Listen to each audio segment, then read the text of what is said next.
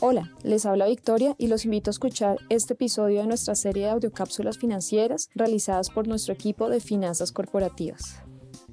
En una nueva actualización, encontramos que al cierre de enero de este año, el punto medio de la rentabilidad esperada del capital propio para una empresa grande de riesgo promedio listada en la Bolsa de Colombia se ubica en 10,5% efectivo anual en dólares y 17,3% en pesos colombianos al incluir el costo de una cobertura cambiaria.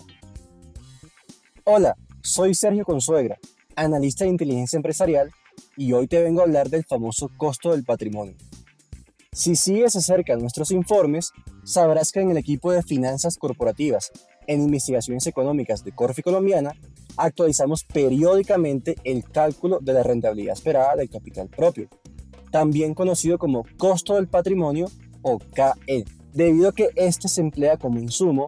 para apoyar el proceso de toma de decisiones de las empresas a la hora de evaluar la viabilidad financiera de llevar a cabo proyectos de inversión que involucran el uso de recursos propios. Ahora, en esta ocasión, decidimos ampliar el cálculo a los países miembros del Mercado Integrado Latinoamericano, también conocido como MILA, es decir, Chile, México, Perú y por supuesto Colombia. Esto con el fin de estimar qué tanta rentabilidad exigen los inversionistas por invertir en empresas colombianas frente a otros mercados que pueden ser comparables. Utilizando un modelo de asignación de precios de mercado, o KPM, CAPM por sus siglas en inglés, encontramos que la estimación de la rentabilidad esperada del capital propio para las empresas colombianas no solo se encuentra por encima del promedio de los países del MILA, sino que también es el país con el cálculo más alto entre los cuatro países evaluados. Para darte una idea, la rentabilidad que debe exigir un inversionista en dólares en una empresa grande de riesgo promedio listada en la Bolsa de Chile se ubica en 9%, 9% también en la Bolsa de México y 9,7% en la Bolsa de Perú. Colombia, 10,5% y al agregar el costo de una cobertura cambiaria para obtener el valor en la moneda local de cada país, el cálculo se ubica en 13,1% para Chile, 15,5% para México, 12,7% para Perú y 17,3% para Colombia. ¿A qué se debe que Colombia cuente con la estimación más alta tanto en dólares como en su moneda local?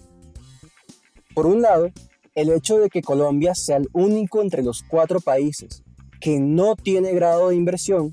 explica el mayor nivel de la prima de riesgo país y en consecuencia el cálculo superior de la rentabilidad esperada del capital propio en dólares.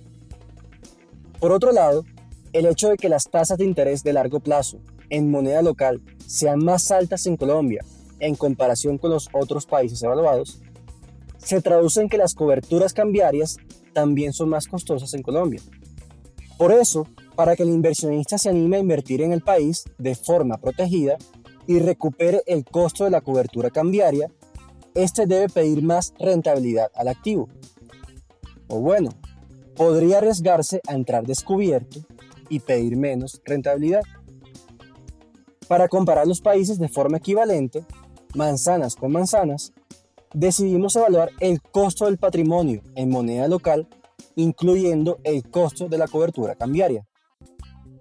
Bueno, para conocer más, te invito a descargar el informe completo en la página web investigaciones.corficolombiana.com